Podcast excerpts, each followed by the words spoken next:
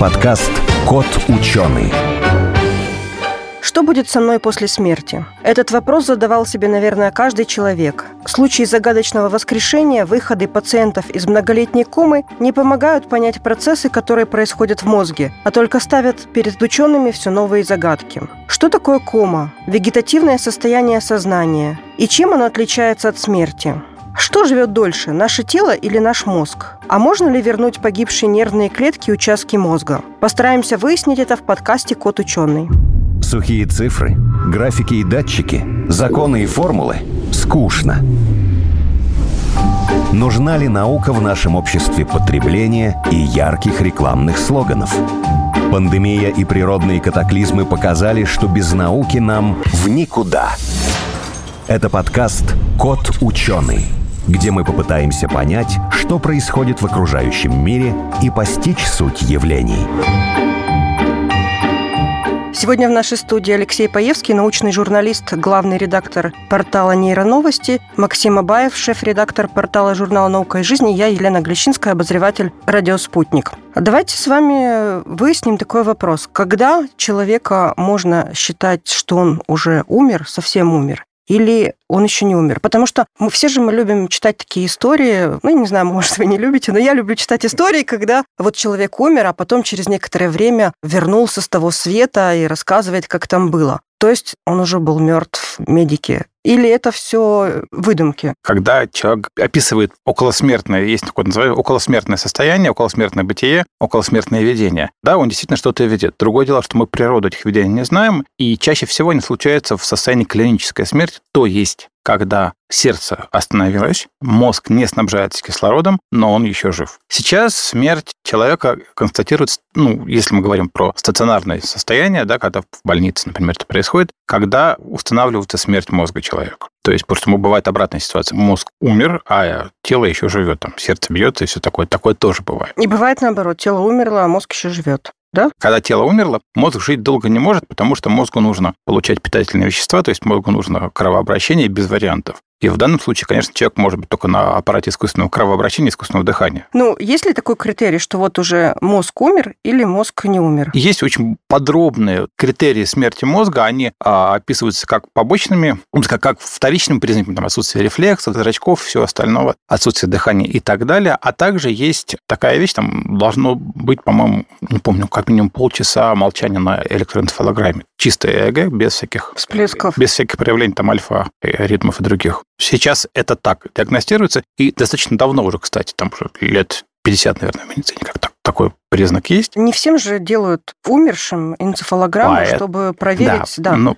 жив мозг или нет. Поэтому наверняка и случаются такие случаи, что вот там э, человек через какое-то. Безусловно, нет. Случаются вещи, когда там человек и в морге оживает, и все такое. Ну, оживает, да. Это просто означает, что врачи скорой, у них это парамедики, а, не очень тщательно диагностировали смерть. Такое очень редко, но бывает безусловно. Мозг, он же не может э, там больше, там, не знаю, там пяти или сколько минут жить без снабжения. Конечно. В морге проснуться если пульс, Если пульс у тебя совсем маленький, там, брадикардия, ты его, ты его можешь не прощупать, ты его можешь не заметить, то есть ты же не, не сидишь там с пульсом щупаешь mm-hmm. вот всю минуту. А если он совсем редкий, ты можешь не заметить этих ударов так что, в принципе, это как раз нормально. Ну, не просто нормально, но бывает. То есть как будто бы организм погружается в какую-то спячку, и ну, не тоже в печку, просто что... очень медленно снабжается угу. мозг, потом оно восстанавливается. Но чаще всего, конечно, смерть достаточно четко восстанавливается, в первую очередь именно по отсутствию самых простых рефлексов на боль, на свет и так далее. Воспоминания о возвращении с того света, что это? Не знаю. На самом деле, никто не знает. Нет, ну, на самом деле, мы не знаем, потому что, чтобы это тщательно изучить, нужно ставить контролируемый эксперимент. Естественно, никто никого в условиях контролируемого эксперимента специально в состояние клинической смерти погружать не будет, а так, чтобы, условно говоря, посмотреть, что происходит с мозгом, когда человек находится в этом состоянии, бывает крайне редко.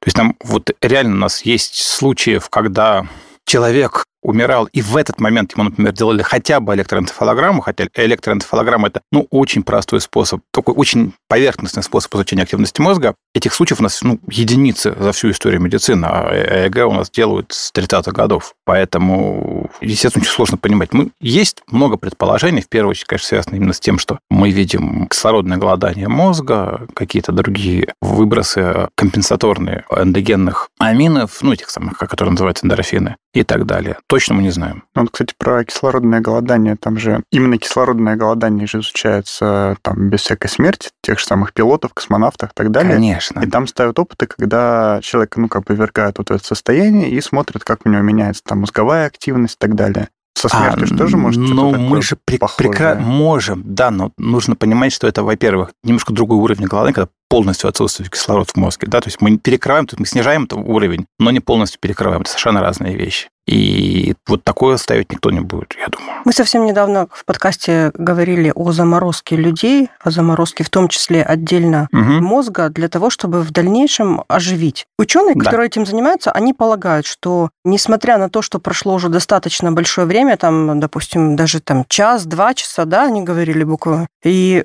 если заморозить тело, мозг, то вполне теоретически возможно восстановить его функции. Это как раз говорит о том, что... Ну, во-первых, эти ученые, которые говорят, делают очень смелое допущение и чаще всего вводят людей в заблуждение, чтобы они заплатили за хранение своего мозга после смерти. И они поэтому не совсем ученые. Во-первых, когда мы говорим, что теоретически возможно, мы предполагаем, что мы теоретически знаем, что такое сознание, личность и все такое. Это не так. Мы не знаем, что такое сознание и как оно соотносится с его физическим базисом, с мозгом где оно там прячется и так далее. В чем оно прячется, в чем хранится память долговременная, мы тоже до конца не знаем. Второе, какие процессы происходят на молекулярном и клеточном уровне в умершем мозге в первый час, мы не знаем. То есть я предполагаю, что там уже начинается процесс, который очень неприятный и вряд ли обратимый. Третье, самое главное, пока что при заморозке и потом обратно, обратной разморозке никому не удавалось сохранить структуру мозга на уровне соединения клеток, синаптическом соединении. А значит, что уже точно это невосстановимо.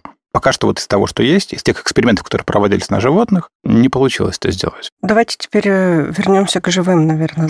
Да, давайте поговорим про живых. У людей, да, допустим, есть э, такие состояния, которые еще не смерть, но уже, можно сказать, и не жизнь. Там кома, вегетативное состояние. Да. Их как-то классифицируют. Кто этим изучает? На самом деле, а, вот с этим связано очень много. То есть, когда мы говорим кома, мы обычно понимаем это в бытовом понимании, часто в сериалах. Человек провел в коме 6 лет и вышел из нее, вот это не кома точно, потому что кома по определению это состояние острое.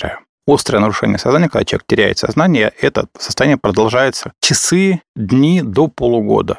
При этом уровень комы мы можем оценивать. На самом деле, по-хорошему, мы сейчас тоже все находимся в коме. Есть специальная шкала, называется шкала комы Глазго. Есть три параметра, по которым оценивается. Там реакция на раздражение, на боль, на все остальное. И там, по-моему, от трех, кажется, баллов до 15 можно получать. И вот если там от трех до 6 или 7, вот я не помню, к сожалению, не медик. Самый минимальный уровень это что, например? 3. Это когда человек вообще ни на что не реагирует полностью. А, пол, нет, это самый высокий уровень. 15. 15. Ну, вот, вот мы сейчас находимся в самом высоком состоянии. То есть, когда я утром в понедельник прихожу на работу, это я где-то посередине, да? Нет, нет, все равно у вас 15 по шкале Глазго. Это кома. А вот дальше интересный вопрос. На самом деле, очень долго, очень долго медики не обращали внимания на то, что есть некие странные состояния, которые между полным отсутствием чего бы то ни было и сознанием. В принципе, впервые обратили, то есть первый описанный вообще случай такой, он где-то, наверное, ну, то есть на самом деле много, там есть, мы можем в каких-то житиях найти, это в 12 века похожее состояние. Достоверно был описан случай, когда вот мальчик, он находится в конце 19 века, упал,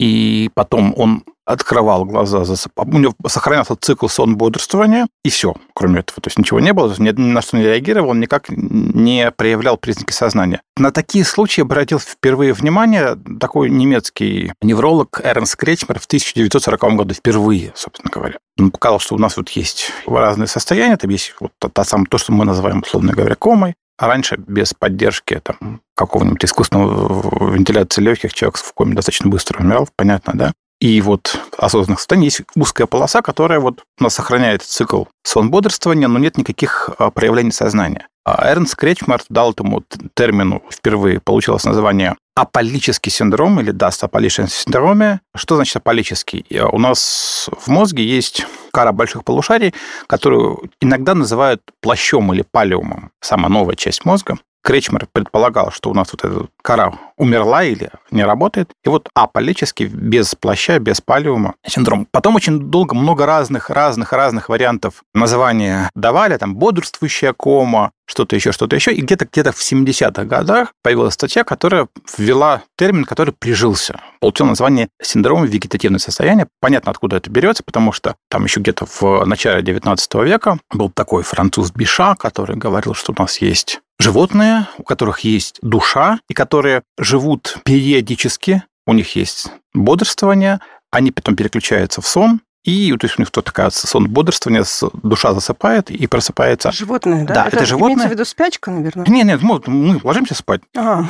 А есть растения, у которых функционируют постоянно, но неосознанно, без души. И вот, соответственно, вот это состояние, растительное состояние, да, человека овощ. Отсюда пошло, собственно, термин стал овощем. И где-то вот до 2000-х годов, до 2010 года термин продержался, он по-прежнему употребляется, но сейчас уже стало его употреблять не политкорректно, потому что считается, что состояние вегетативное, это уже оскорбляет пациента, он все-таки не овощ, он человек. И это правильно на самом деле, потому что были случаи, когда человек с диагнозом вегетативного состояния сознания оказывался совсем не таким, он все слышал, и когда его... И все понимал. И когда, его, когда его называли овощем, ему было очень обидно, а потом он вышел из этого состояния, это пылесимся. Вот, и поэтому сейчас называется термином очень витиеватым синдром ареактивного бодрствования. То есть есть бодрствование, но оно без всякой реакции. И потом где-то, наверное, на рубеже тысячелетий появился еще один термин, еще одно состояние, то есть появилась еще более тонкая дифференциация. Было вегетативное состояние, и вот появилось состояние, которое выше его, чуть более высокое, называется состояние минимального сознания, когда пациент какие-то минимальные признаки сознания, реакции на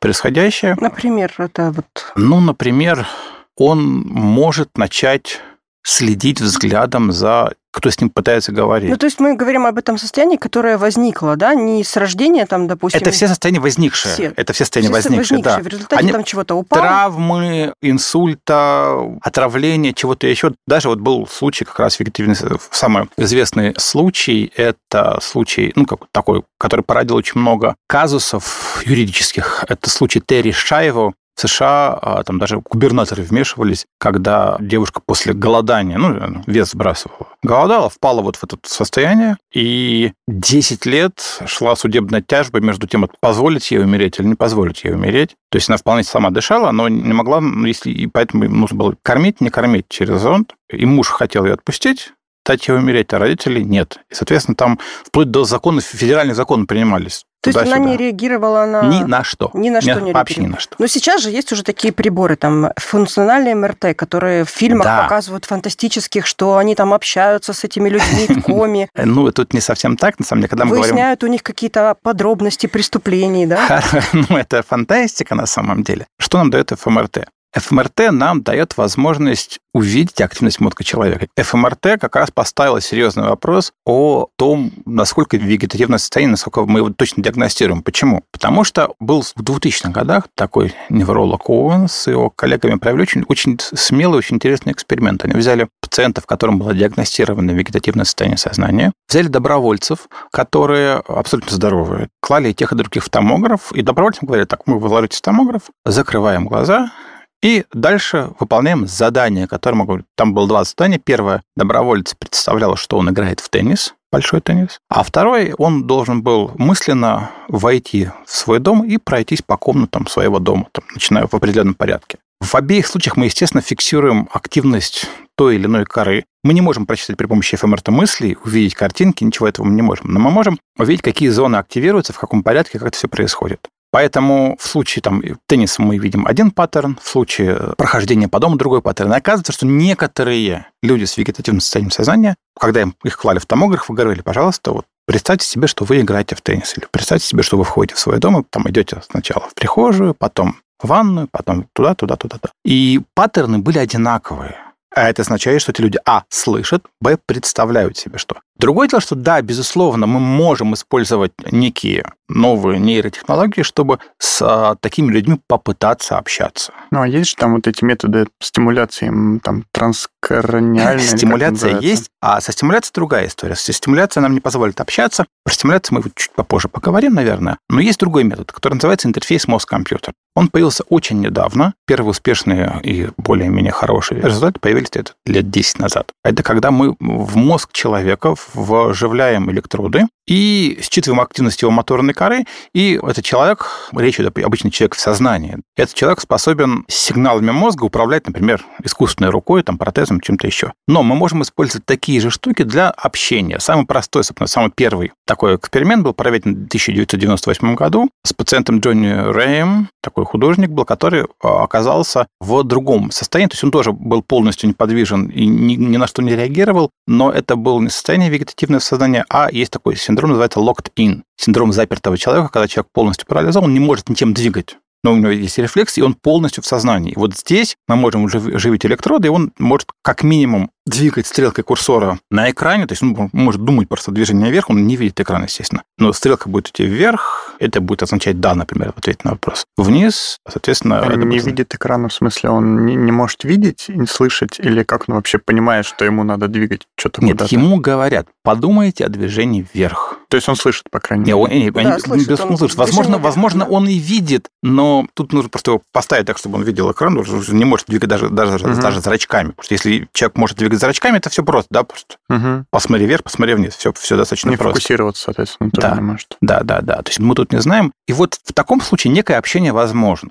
Но я не читал, пока что не видел ни об одном из случаев, чтобы вот с такими людьми пытались общаться при помощи интерфейсов мозг-компьютер. Другое дело, мы говорим про попытку выхода из этого состояния. И вот здесь это пока что большой вопрос, потому что на данный момент у нас есть единственный случай, когда человек был документально в вегетативном состоянии сознания, у нас есть, есть способы диагностирования этого состояния при помощи томографии, то есть при помощи как раз функциональной магнитно-резонансной томографии, позитронной эмиссионной томографии, то есть тех видов э, томографии, которые позволяют увидеть активность мозга. И вот единственный случай, когда как раз стимуляция мозга позволила перевести из вегетативного состояния в минимальное состояние сознания, то есть человек смог там уже как-то более-менее осознанно следить за чтением, когда ему читали что-то там, следить взглядом за врачом или за пациентом, ну, за родными и так далее. Но другое дело, что, к сожалению, эксперимент продлился недолго, потому что после этого он достаточно быстро после процедуры умер. Не из-за процедуры, а чаще всего такие пациенты умирают от воспаления легких, ну, заболевания дыхательной системы, это для них очень опасно. Пока что вот это есть. Но зато мы сейчас стали понимать, на самом деле, пока что приближаться к пониманию того, как мы можем развести эти состояния, да, как можно сказать, что здесь надежды, скорее всего, наверное, нету, да, а здесь вот э, нужно стараться развивать, там, мозг же пластичный, мозг постоянно перестраивается, и можно рано или поздно вывести человека из состояния, есть надежда. Есть такая а, у нас, опять же, функциональная магнитно-резонансная томография, которая позволяет увидеть а, работу не только различных зон, но у нас мозг же работает не отдельно, там здесь кора заработал, здесь кора. У нас есть сети, которые работают, сети в мозге много. Вот есть такая а, сеть, которая называется Default Mode Network, или а, сеть пассивного режима работы мозга, которая и, судя по всему, отвечает за нашу способность находиться в сознании. То есть это не в ней прячется сознание, но если она работает, то мы можем находиться в сознании. У нас есть вот шанс. Вот ее работа, ее связанность в этой сети как раз и отличает. То есть если степень сознания в таких вот состояниях. А вот если а, с точки зрения, например, биохимии, там же те же самые растения, их же исследуют, там, например, а, экспрессию там, генов, их как, Мгм. Какие там белки выделяются в зависимости от каких-нибудь там циклов. То есть как-то а, заглянуть и, может быть, э, там мозг в вегетативном состоянии, в каком-то там полувегетативном, они тоже отличаются именно биохимически. Может быть, через химию тоже как-то зайти, попытаться его там раскачать, завести. Возможно. Коктейльчик туда добавить такой, да, чтобы он э, взбодрил. А, но тут такая вещь. Наш мозг даже в таком состоянии, он в миллиарды или в триллионы раз сложнее растений. Почему? Потому что, как мы сейчас начинаем понимать, вот последние десятилетия нам показали, что мозг, и до того считал, что мозг страшно сложная штука, у него там 86 миллиардов нейронов, каждый из которых образует там до миллиона связей друг с другом, этих синапсов соединений. И казалось, ну, очень сложно, да, оказалось, что это вот это все очень примитивная схема, которую мы все нарисовали, она все на самом деле гораздо сложнее, потому что в мозге есть и другие клетки, которые не проявляют электрическую активность, то есть они не проводят сигнал, но при этом вносят не меньший вклад в мышление.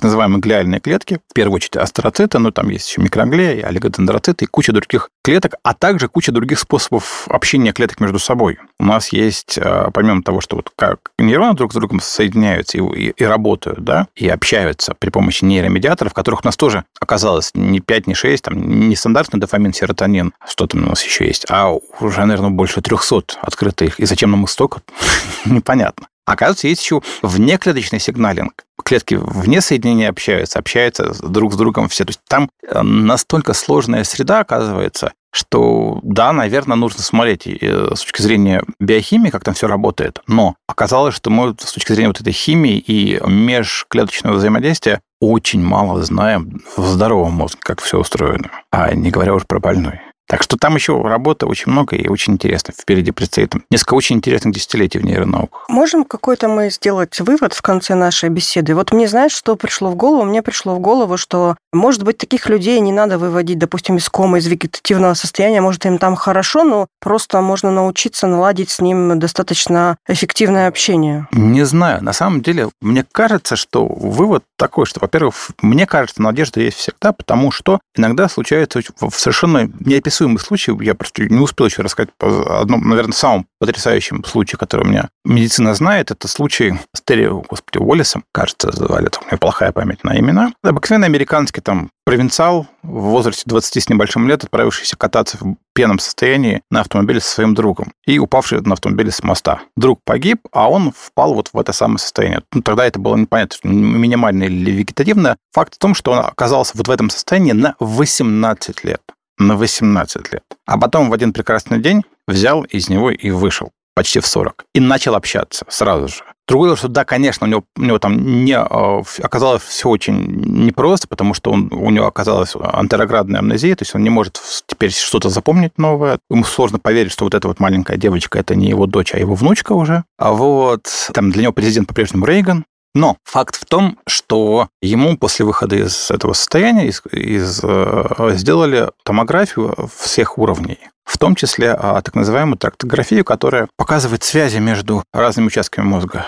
И оказалось, что в мозге, в котором после черепно-мозговой травмы многие связи разрушились, из-за чего он и впал, отрастил себе новые связи, прорастил собрал, он фактически мозг... Не новые клетки, а новые Нет, связи. новые связи. Он новые пересобрал связи. себя, сам мозг, за 18 лет каким-то образом. Как это ему удалось, непонятно. Но он действительно смог себя пересобрать. При этом некоторые связи оказались очень не, необычными. А некоторые связи оказались ненужными, потом они отмерли. Тоже вечная дилемма. Мы человека не можем использовать как подобного кролика. Там, видимо, после первичных там, двух лет обследований семья отказалась от работы с учеными. Мы знаем только то, что он жив до сих пор. Я нашел в нем, о нем сведения в американской прессе, но никаких научных публикаций после 2005 года о нем не было. А очень интересно, что происходит дальше. То есть надо еще каждому подписывать какое-нибудь заявление, что если вдруг что вегетативно это, то исследуйте меня на благо науки. Можно просто сделать заявление, что если вдруг что, можно использовать меня в качестве эксперимента. Да, тем более, что когда у нас ученые были в эфире, они говорили, что у них очень большой недостаток мозгов на исследование, потому что никто не разрешает. Это-то тем более, да. Хорошо, тогда вывод у нас какой? У нас два вывода. Первое, что в случае чего сдаваться не стоит, потому что наш мозг безумно пластично способен